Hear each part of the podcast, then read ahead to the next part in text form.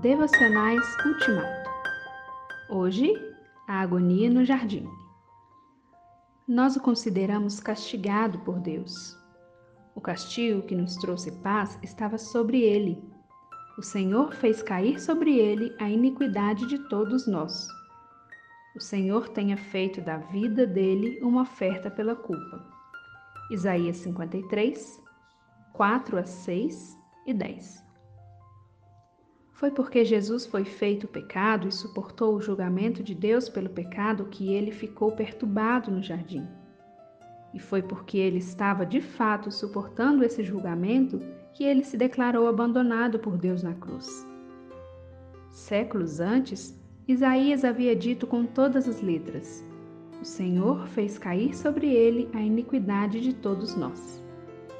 Assim escreveu Anne Cousin.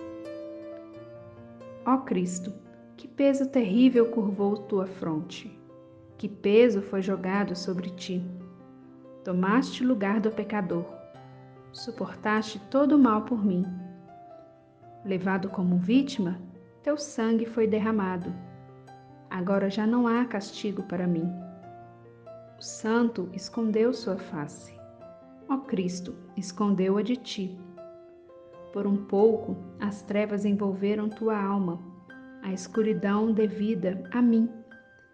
Mas agora aquela face de graça radiante brilha continuamente, iluminando a mim.